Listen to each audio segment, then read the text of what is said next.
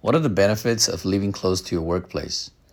I think the most obvious benefit of living close to your workplace is that it saves you a lot of commuting time.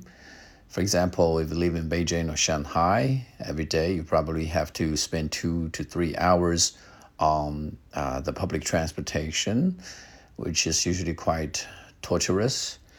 And if we can be exempt from those torturing hours, I think that will be a, a very big blessing.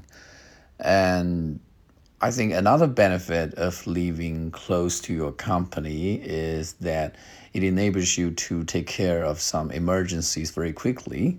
You know, if you work for an international trade business or if you work in the media trade, um, you know, you have to stay alert and when something goes wrong, you can just dash to your office and fix the problem with your computer.